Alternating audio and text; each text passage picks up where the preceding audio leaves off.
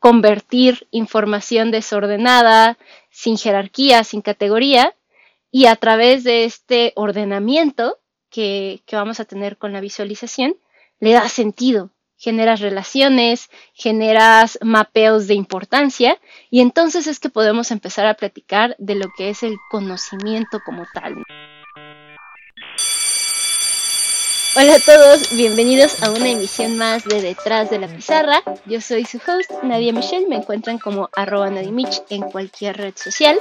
Y el día de hoy está con nosotros un viejo joven eh, Lobo de Mar, uno de los profesores que ha tenido más contacto con nosotros de forma directa. Él es René Rosado.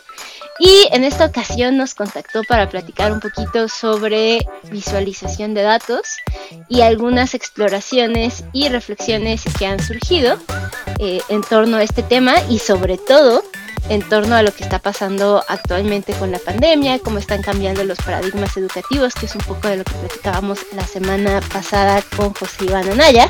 Entonces voy a abrirle la puerta a mi gatito y empezamos el programa. ¿Cómo estás, René? Cuéntanos. Hola Nadia, todo muy bien. Como siempre, un gusto de estar aquí.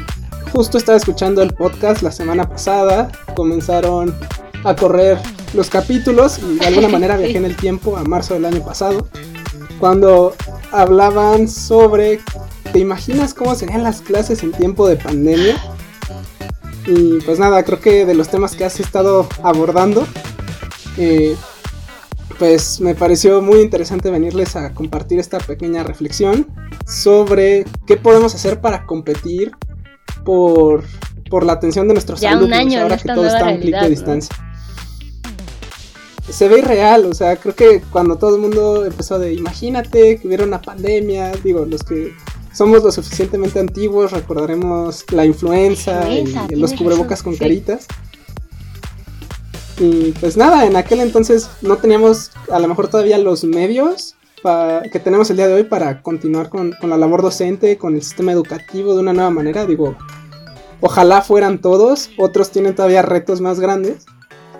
Pero, este, pues así como vienen estos beneficios de la era digital, también vienen eh, nuevos competidores y nuevos retos para nosotros como profesores y, incluso nuestros alumnos para, para, tener una experiencia educativa, pues que a creer no está haciendo. Les cuento que eh, René y yo, pues vivíamos en, en el mundo preuniversidad. Eh, yo estaba en la prepa, me imagino que tú estabas en secundaria cuando nos agarró la influenza, ¿cierto? Y me acuerdo perfectamente que es. no había compromiso, era como jugar a la escuela. Estuvimos mucho tiempo sin clases y cuando se retomó fue como, bueno, vamos a hacer lo que tengamos que hacer para cumplir con el programa y se acabó. Pero no había una intención de aprendizaje detrás. Y lo entiendo porque estábamos en una situación de crisis. Dentro de todo, si comparamos los tiempos, en aquel momento habrán sido 3, 4 meses y ahora pues ya estamos en el año y quizás sigamos unos meses más así.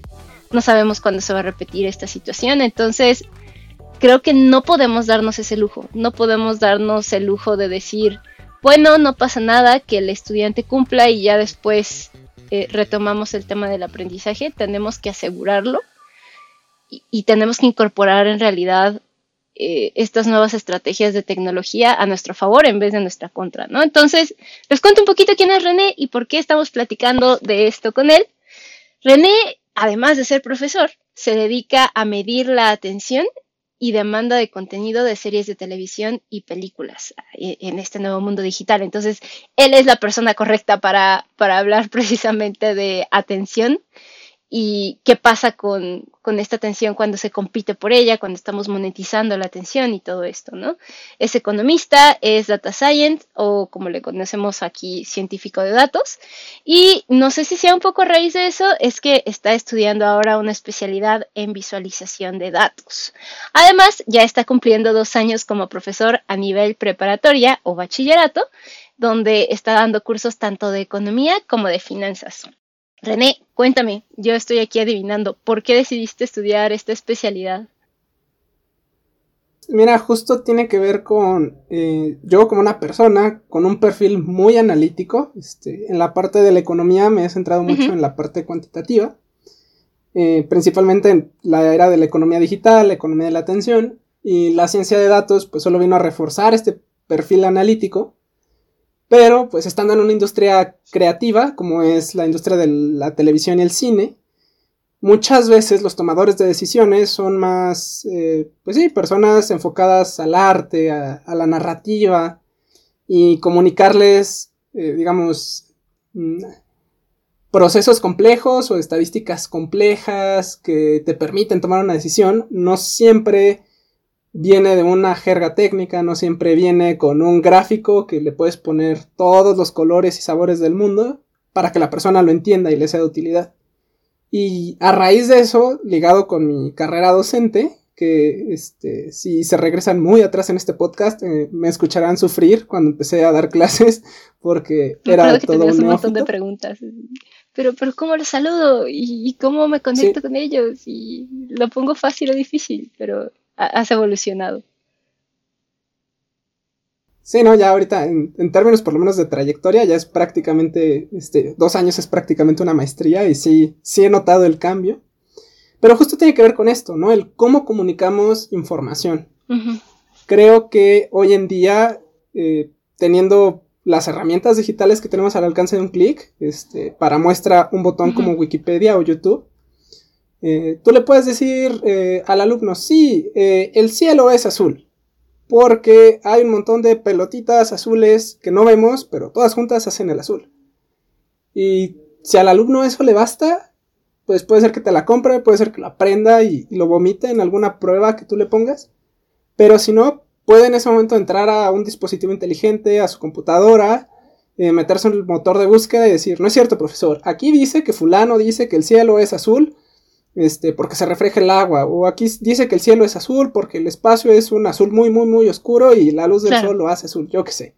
O sea, tienen la información eh, al alcance de un clic y eso también se vuelve un reto muy complejo, sobre todo en esta era de las fake news o también llamada infodemia, donde no necesariamente la información es errada, solo la interpretación o la comprensión eh, se rompe este proceso, ¿no?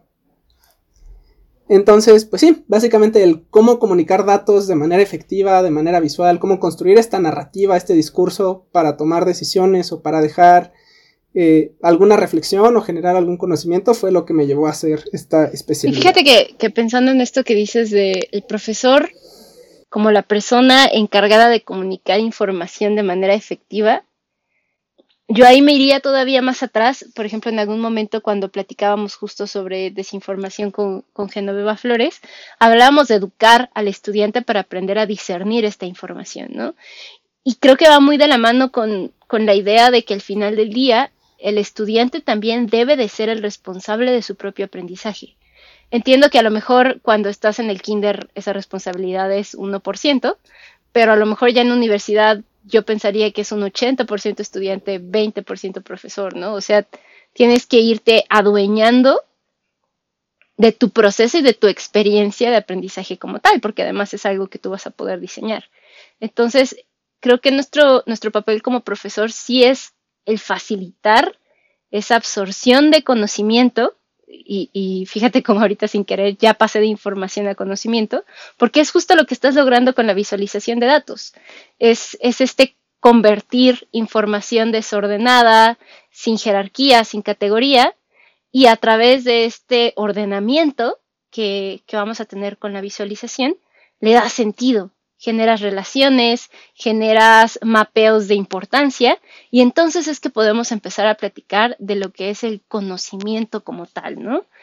Entonces, con base en esto, me gustaría empezar preguntándote qué tendrías que tener tú en cuenta como profesor al momento de diseñar este conocimiento a través de la visualización de datos.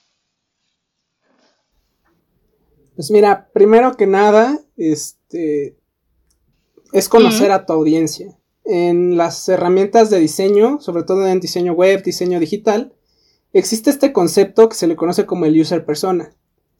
El user persona es una persona, un, ente simulado, digamos, que proviene de una investigación extensa sobre quiénes van a ser los usuarios de tu información, los usuarios de tus datos o de tu contenido. Eh, con simulado no no me refiero a que te lo inventes, que te lo saques de la manga. Por ejemplo, yo doy clases de economía y finanzas. No me puedo decir, ah, pues mi user persona es un estudiante de economía y finanzas. Porque no es cierto. O sea, realmente, por lo menos a nivel bachillerato, eso no es cierto. Eh, el user persona lo puedes obtener eh, a través de encuestas, lo puedes a través, este, eh, obtener a través de estudios. Muchas empresas hacen focus group. Google Facebook, eh, TikTok y cualquier otra red social o motor de búsqueda digital que se te ocurra, lo hacen a través de algoritmos. Ellos recaban la información del comportamiento real de sus usuarios, lo almacenan en una base de datos, la procesan, la estudian, la analizan y dicen, ah, mira, este tipo de personas le gusta, no sé, voy a decir algo, darle clic derecho y abrir el navegador en una, ventana, en una pestaña. Pero este otro grupo de personas le gusta darle clic directamente y, que ya se olvide de la búsqueda y entra directamente a la página.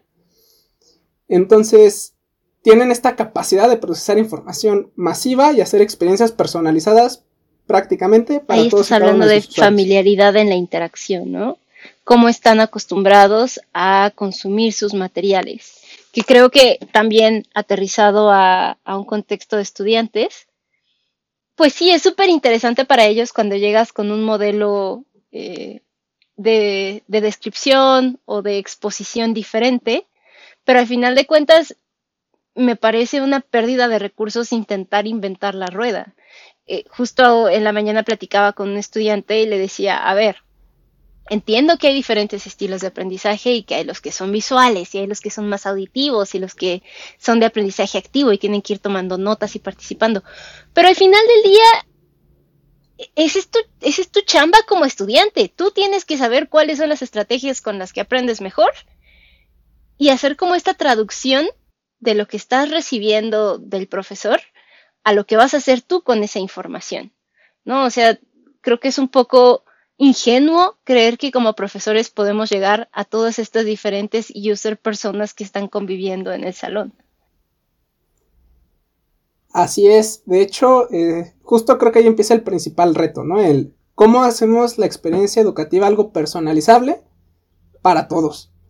y suena hasta como contradictorio. Y si te fijas, las redes sociales también lo hacen, es decir, si tú hables, ah, tú y yo tenemos la misma red social, la interfaz de usuario cuando nos metamos a la página a través de la computadora o cuando nos metamos eh, a través de cualquier dispositivo móvil, vamos a ver la misma interfaz. Lo que va a cambiar es la información que estamos recibiendo.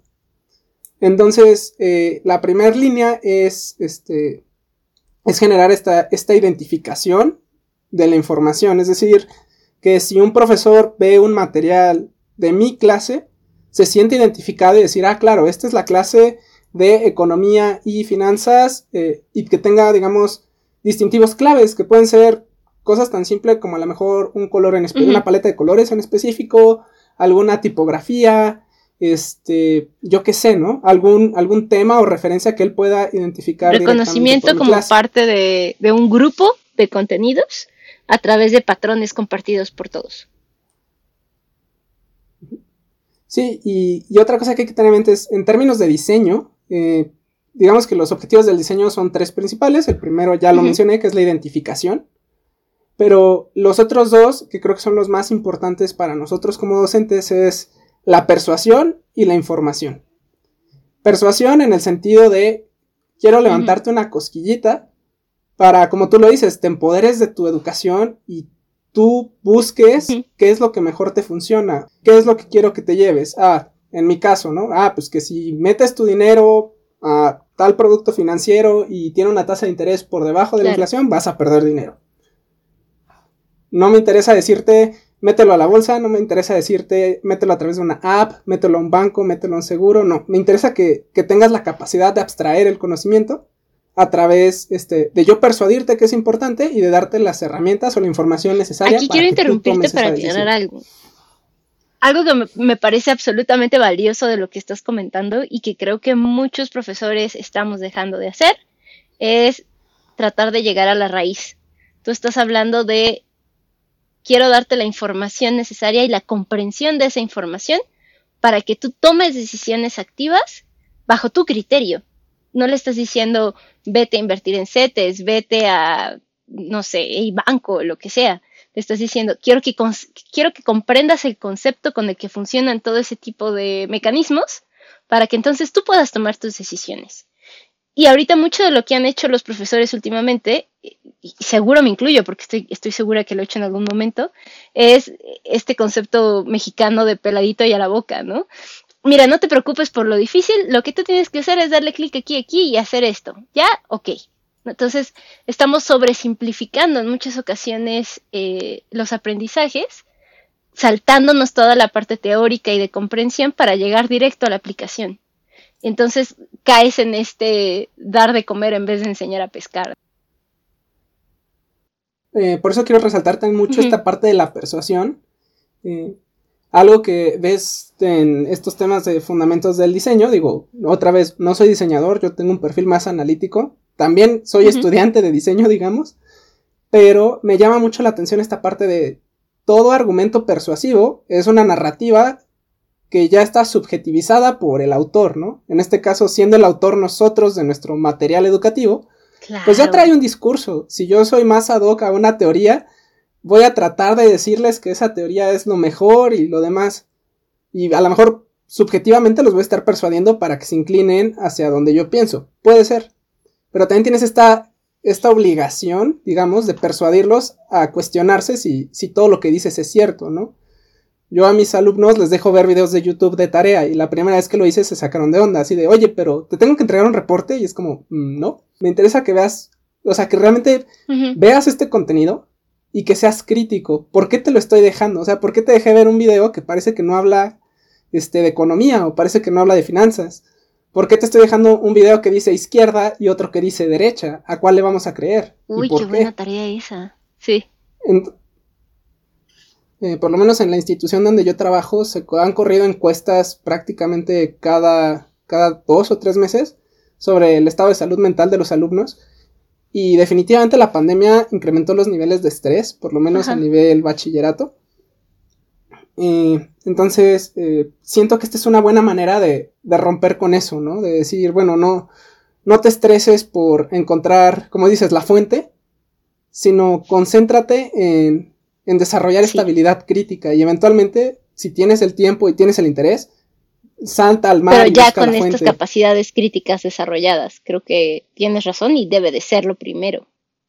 Y, justo ahorita sobre esto que platicaba sobre personalizar el aprendizaje, sobre el discurso que tú tienes como profesor, sobre encontrar el discurso propio de cada uno de los estudiantes, me gustaría que platicáramos un poquito sobre el concepto de las épicas y, cómo puede el estudiante o, el profesor, imaginándose la situación de cada estudiante, definir la épica de cada uno de sus alumnos. Las épicas como tal es la historia del usuario que va a ser, digamos, tu embajador. Es decir, es la, la historia más importante o la experiencia más importante que va a vivir el, usuario de tu contenido. La manera en que tú como profesor, tú como profesora puedes identificar la épica de tu user persona, en este caso de tu estudiante eh, eh, objetivo, es ponte en el zapato del estudiante desde el, a qué va. Y eh, literal llena así como escribe, si tienes un pizarrón, un papel, yo, espacio en blanco, como, espacio en blanco, quiero, espacio en blanco y ¿Nos puedes dar un ejemplo? ¿no? A lo mejor es más... Sí, a lo mejor es muy fácil pensarlo en, por ejemplo, las aplicaciones de banca digital que tenemos en el teléfono, ¿no? Yo, yo René, como usuario de banco, quiero utilizar esta app para consultar mi saldo, para hacer transferencias y para realizar pagos. Ahí ya tengo tres objetivos muy claros para la experiencia de usuario que yo como René quiero de esta aplicación. Entonces, pensémoslo así como el estudiante, ¿no? Yo como estudiante de el curso de macroeconomía y finanzas, pues quiero aprender cómo funcionan las criptomonedas, cómo funciona la economía, porque hoy en día escucho que estamos en crisis y que hay una pandemia y que si la deuda y que si los impuestos y las tasas de interés. Eh, y yo quiero planear mi futuro financiero. Y de hecho este es un cuestionario que yo le hago a principio de curso a todos mis alumnos. Es, hola, ¿quién eres? ¿Qué te gusta? cómo te gustaría que te recordarían, por qué te inscribiste a este curso, eh, cuál es tu libro favorito, cuál es tu película favorita, haces ejercicio, haces alguna actividad extracurricular, este, qué haces en tus tiempos libres. Y esta información, digamos, cualitativa que me permite conocer de manera rápida a mis estudiantes, más allá de la tediosa presentación de quién eres y cómo te gusta que te digan. Este. Sí, sí, o sea, nadie puede ver las preguntas, solo yo. Pero, pues, por ejemplo, este, este semestre me tocó un perfil muy particular de personas que les gusta leer eh, novelas posapocalípticas. Entonces, yo les puedo plantear la economía del apocalipsis y, puedo generar internet, interés. Tengo, obviamente, digo, alumnos de último semestre de bachillerato que es como, pues es que no sé si estudiar esta carrera o si estudiar otra y estoy indeciso y eso me genera estrés y es como, bueno, vamos a analizar cómo tomar mejores decisiones. Entonces, yo como usuario de este curso de economía, la economía es la ciencia de la decisión, quiero aprender a tomar decisiones o a evaluar cuál es la mejor decisión que puedo tomar. Entonces, ya tengo el, puedes aprender cómo, quieren aprender cómo funciona la economía, cómo tomar buenas decisiones y qué hacer con su dinero. Ahí tengo mi user persona, un adolescente, una adolescente que quiere saber qué hacer con su dinero en un mundo donde la economía es incierta. Y puedo construir mi material y mi, narrativa, mi, eh, pues sí, mis instrumentos de educación. El peor error que uno puede cometer como, diseñador de cualquier cosa, en este caso de una experiencia educativa, es creer que conoces a tu usuario, ¿no? Decir, bueno, pues si a mí me gustaba Hello Kitty, voy a poner ejemplos con Hello Kitty y asumir que les va a gustar porque a ti a, a su edad les gustaba. Así como, no, pero pues es que sigue siendo relevante. No, no, no. Lo que tienes que hacer es ir directamente con ellos, empatizar, entender dónde están sus valores, dónde están sus intereses y confiar en que como profesor tienes la capacidad de adaptarte y construir el mensaje y el discurso que tú quieres compartir a partir de esas restricciones, ¿no? Creo que es hasta lo que lo hace divertido, tener que reinventarte constantemente para cada uno de los grupos que te tocan. Sí, ¿no? 100% de acuerdo y también creo que ese es el gran diferenciador que el profesor o la profesora como persona te da, que es esta experiencia social transformativa y, y bidireccional, ¿no? Yo sí les digo, prendan su micrófono, interactúen conmigo, este, díganme qué dudas tienen, qué comentarios, ¿están de acuerdo? O sea, sí me están comprando todo lo que les estoy diciendo. Y como que cuando les empiezas a poner esta duda de, espera, ¿por qué me está preguntando si le estoy creyendo? O sea, creo que entendí, pero me está mintiendo y entonces empieza esta, este proceso social de construcción del conocimiento. Mm, ya te entendí. Tú, o sea, tú estás jugando a, les estoy contando esto, pero no, es, no estoy dando por hecho que me tienen que creer y no los estoy invitando a que me crean ciegamente. Cuestiónenme. Sí, y aquí haciendo énfasis que tengo un grupo de alumnos que les gustan las novelas post-apocalípticas. Entonces, generalmente en estas novelas, bueno, las que ellos colocaron, Ajá. Eh, Maze Runner, fue un 1986, fue, este, alguien me puso por ahí una trilogía, este, maya de Steve Balten, que curiosamente yo ya leí varios de esos libros, entonces más o menos los identifico. Eh, me pusieron programas como Attack on Titan, que igual es como un futuro o un pasado distópico, aún no sé bien cómo va. No voy a dar spoilers. Ajá.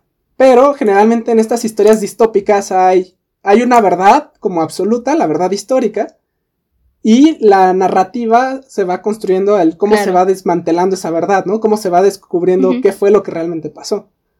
Entonces, si yo les digo, hay otra verdad más allá de lo que te acabo de decir, pues les generas esa curiosidad de decir, ah, claro, es como, como en esta parte, ¿no? Que decían que todo era rojo y pues eh, solo era rojo porque Big Brother decía que era rojo, pero después descubrieron que también había el azul y el verde. a adaptar el discurso. O sea, este es el tipo de ambiente, este es el tipo de estímulos que a ti te parecen eh, atractivos.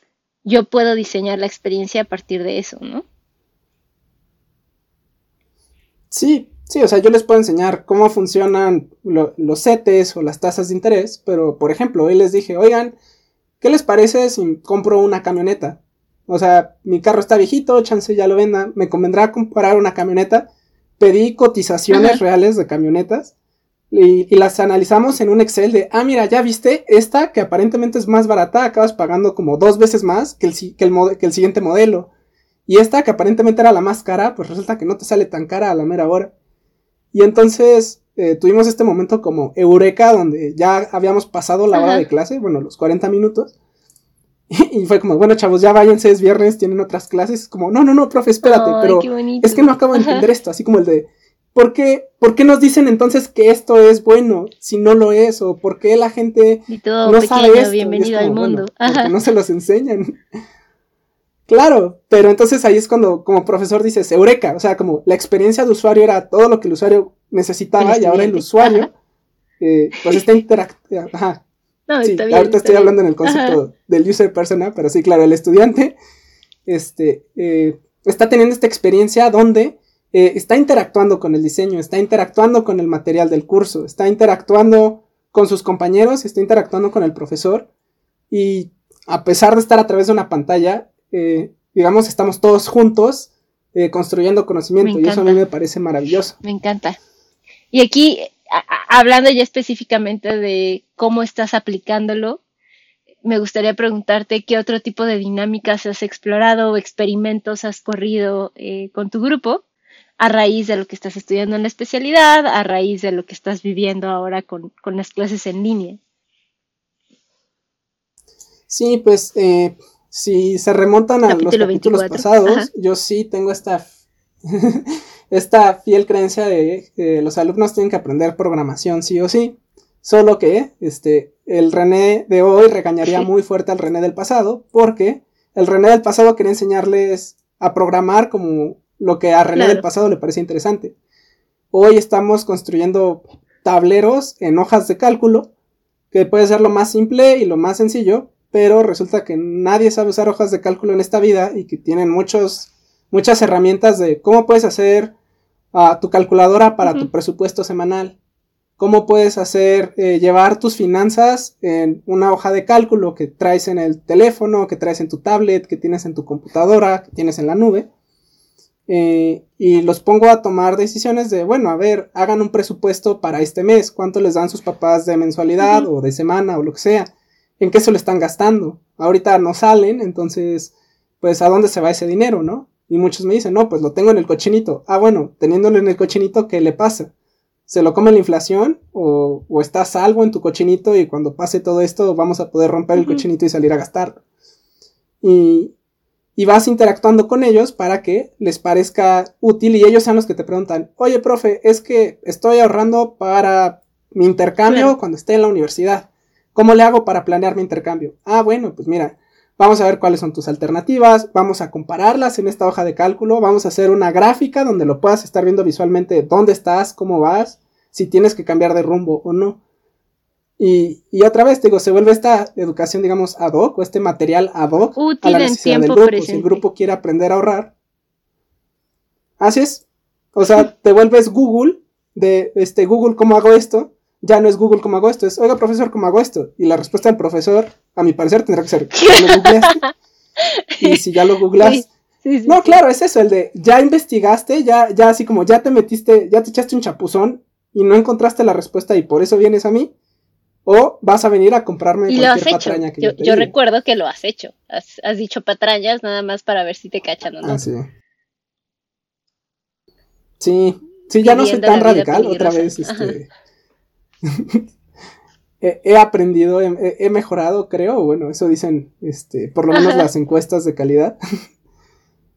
Pero eh, sí, definitivamente creo que sí, siempre está bien poner en tela de juicio, ¿no? Eh, no creo que haya una disciplina que cuente con una teoría o una verdad absoluta. Y, y siempre es bueno venirles a sacudir un poquito el mundo, ¿no? El de, ah, bueno, todo lo que te dije es Primero que nada, estoy muy contenta. Me gusta mucho lo que estoy escuchando. Me gusta que que escucho que hay estudiantes motivados e interesados del otro lado y eso es mucho menos frecuente de lo que tú podrías creer. O sea, que estén participando de forma activa durante estas interacciones en línea ya es un, un super logro. Muchas felicidades por eso. No, o sea, lo, que quiero es que no lo des por hecho, ¿no? Porque también yo veo del otro lado a los estudiantes cansados, hartos, eh, cumpliendo. Ahorita que al principio decías, hago una encuesta de entrada, digo, puff, ¿cuántos no le pondrán? Pues estoy aquí porque aquí me tienen mis padres, ¿no? Entonces, que estés logrando cambiar eh, esa moneda, que estés logrando que más personas prendan sus micrófonos, prendan sus cámaras, interactúen, ya es un super logro. Y cómo has sentido tú a los estudiantes. Si ves esta batalla de atención de, eh, oye Susana, ¿qué opinas? Y, Susana se nota que estaba checando TikTok o algo así, o, o estás logrando mantener su atención. O si está, no sé, a lo mejor las instituciones se me ocurre, así como, no, pues o sea, si yo fuera eh, directora, porque seguro sería una tirana, les pediría que tienen que tener instalados bloqueadores de páginas en cierto horario o algo así. No sé, ¿qué están haciendo con eso? Híjole, eh, digo, yo soy un alma eh, matutina, digamos.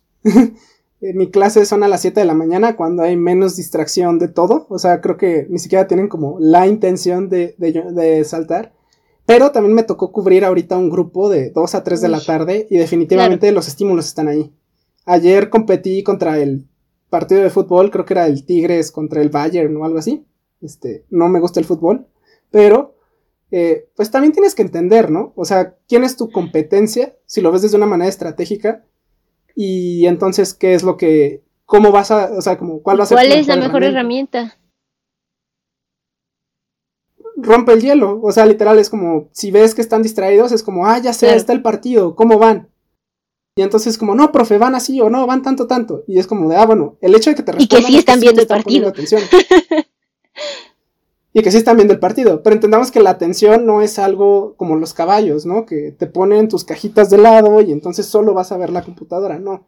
La atención puede dispersarse y entonces tienes que ponderar qué tanta atención puedes ganar en ese momento y cómo. Si vas a competir contra un partido de fútbol y, no sé, eh, eres un economista que les está dando clases de economía, háblales de, ah, bueno, este, si, si pasa esto con la tasa de interés, pues, y, lo ves a tiempo, te puedes ganar mucho dinero. Y entonces te juro que su atención eh, vuelve, ¿no? Sí, o sea, es, ahora sí que es tu bomba nuclear, o sea, como tu armamento pesado, y entonces, si la competencia está ruda, pues saca tu armamento el pesado. De gato y dices, les prometo que soy un profesor. Ajá. Exacto. Sí, justo, no, y, y me parece maravilloso, justo es eso, ¿no? Yo a veces les digo, este, quien no te tengo una pésima ortografía. Entonces, este semestre les dije bien sencillo, tengo una terrible ortografía, si alguien encuentra errores de ortografía en mis presentaciones y me lo hace notar en ese momento, tiene un punto más en el parcial. Mm.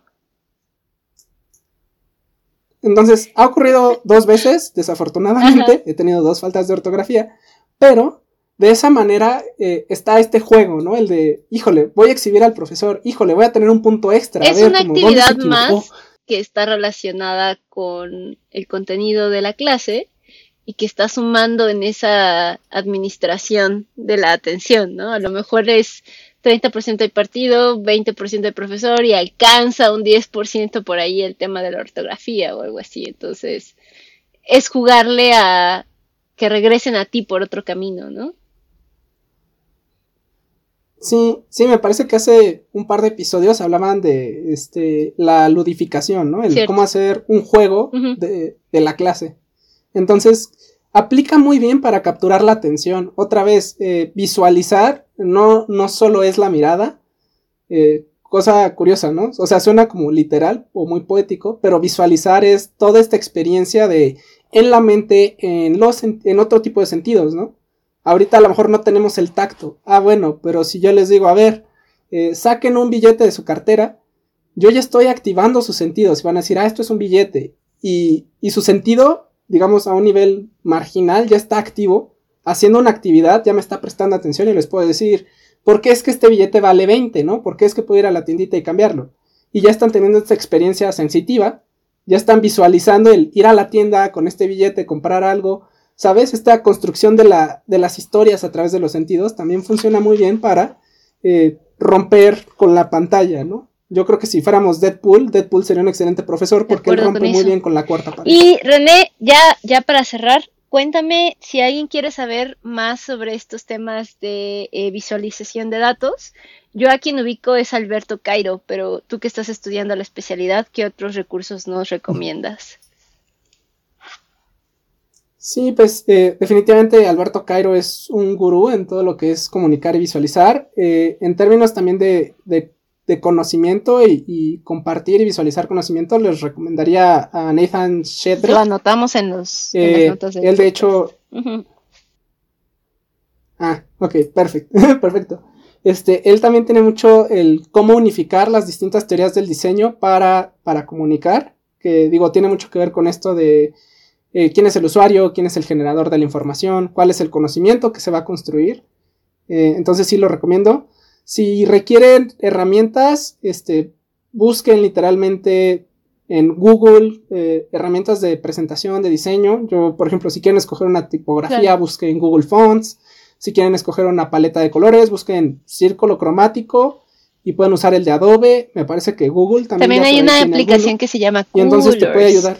Con, tres O's y te da ya las paletas de, color, incluso revisadas que sean eh, inclusivas para personas que tienen distorsiones cromáticas, que también puedan distinguir bien todos los colores que estás incluyendo.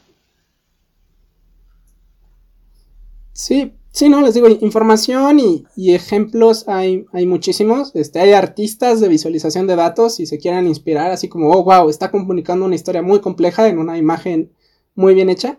Eh, a mí me han enseñado el copien. Copiar no está mal. Uno, si se le da el crédito a la persona. Y dos, si te apropias de lo que estás copiando. Es decir, no, no hacer copy-paste, pero decir, ah, mira, me gustó cómo utilizó, no sé, esta distribución entre las imágenes y el texto. Entonces, se vale, se vale copiar, se vale utilizar el Internet a nuestro favor, es decir, el Internet es nuestro amigo, es nuestro aliado en esta situación tan difícil que estamos viviendo.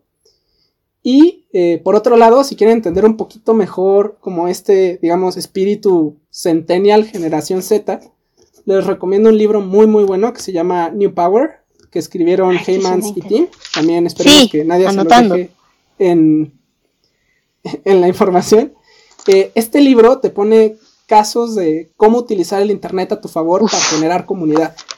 Entonces, si, queremos generar comunidades de aprendizaje, copiémosle el modelo a Uber, copiémosle el modelo a, toda la estrategia de campaña de Barack Obama, copiémosle el modelo a Airbnb para que, este, así como está esta parte del coworking y el co-hosting, pues hagamos un co-learning con los alumnos, ¿no? Entonces, eh, a mí me ha servido mucho a, este nivel como educativo. Y ya si les interesa un poquito más la parte de los datos y eso, hay un libro también muy bueno que se llama Everybody, Lies, que escribió eh, Stevens, igual eh, está en la información del podcast. Pero lo que hace es, uno, desmitificar cómo funcionan los datos y la otra, contar qué tipo de información nos puede ser útil. No necesito el algoritmo de Facebook ni el poder computacional de Facebook para conocer a mis 30 estudiantes, pero sí puedo extraer datos importantes de ellos que me permitan construir una experiencia más enriquecedora y disfrutable. Completamente de acuerdo. Completamente de acuerdo y, es que tienes todo, tienes todos los recursos en las manos para poder diseñar cada vez mejor, porque vas aprendiendo de tus errores, ¿no? Tú mismo lo dijiste, yo voy viendo cómo voy mejorando en las encuestas de, de percepción de mis estudiantes, porque voy aprendiendo de mi, de mi ciclo anterior. Entonces es un ambiente súper bueno para generar iteración, para generar experimentación y para verdaderamente apasionarte por generar cada vez mejores experiencias de aprendizaje. Estoy súper de acuerdo, René, y quiero invitarlos a todos a guardar todo y sacar una hoja porque vamos a repasar rapidísimo los conceptos más importantes que exploramos el día de hoy con René. Platicamos sobre cómo comunicamos la información, la importancia de la familiaridad en la interacción y eso nos llevó a hablar sobre el user persona. El user persona, si bien es un concepto que viene de UX, de diseño de experiencia, se puede aplicar y nos va a servir un montón como profesores pensando en el estudiante como nuestro usuario. Hay que entender que a nivel de diseño tenemos tres objetivos que son la identificación, la persuasión y finalmente esta transmisión de información, siempre conscientes de que esa información ya va eh, traducida o subjetizada por, por, el autor, por el profesor. Nosotros como individuos, pues siempre tenemos ya un discurso precargado y tenemos que trabajar para que realmente a través de estas eh, herramientas de user persona, de acercarnos a conocer directamente a nuestros estudiantes, hacer entrevistas, hacer encuestas, lograr empatizar con ellos y entender cómo podemos generar una narrativa bien específica y útil o sea, no solamente atractiva, sino útil para nuestros estudiantes, ¿no? Aquí fue donde platicamos sobre épica y esto así resaltado con marcador. ¿Cómo pueden encontrar esta épica? Digan, yo como, o sea, yo como personaje, ¿no? Yo como host de podcast quiero, ¿cuál es tu objetivo? Quiero transmitir conocimiento sobre educación para mejorar la calidad educativa en Latinoamérica. Entonces, si ustedes tienen eh, claro quién es el personaje, cuál es el objetivo y cuáles son las herramientas que va a utilizar para encontrarlo o alcanzarlo, va a ser mucho más fácil que podamos llegar a ello. Finalmente platicamos ya muy específicamente sobre el resultado de todo este trabajo de diseño y qué características deberían de tener estas actividades, ¿no? Son actividades que suman a la atención, son actividades que, como su nombre lo indican, van a buscar eh, que, que, se activen los estudiantes, que sean actividades activas y esto que significa que sean experiencias sensitivas. No es nada más se sienta y escucha, sino que participa, actúa, toma decisiones. Nos ponía ahí el ejemplo de eh, la camioneta, me pareció súper bueno porque estaban participando activamente y sabían que ellos eran parte de esa decisión final, ¿no? Y ya finalmente platicamos sobre algunos recursos adicionales para explorar más sobre todo este tema de... Eh, diseño de visualizaciones y cómo podemos traducir la información y conocimiento a través de la visualización de datos. Y todo eso lo van a encontrar en las notas del podcast. Así que René, ¿algo más que quieras agregar para este resumen? Eh, simplemente es muy importante que siempre le pregunten a sus estudiantes cómo están, cómo se sienten, cómo van de carga de trabajo. Eh, estamos viviendo momentos difíciles, retadores, estamos todos encerrados y a lo mejor hartos del encierro, pero tanto estamos hartos nosotros como profesores como sus alumnos. Entonces, no dejemos que las pantallas nos separen. Al contrario, hay que usar la tecnología, las herramientas que tenemos para estar cada vez más cerca como eh, una comunidad de aprendizaje. Y pues nada, eh, Nadia, como siempre un placer, muchísimas gracias por el espacio.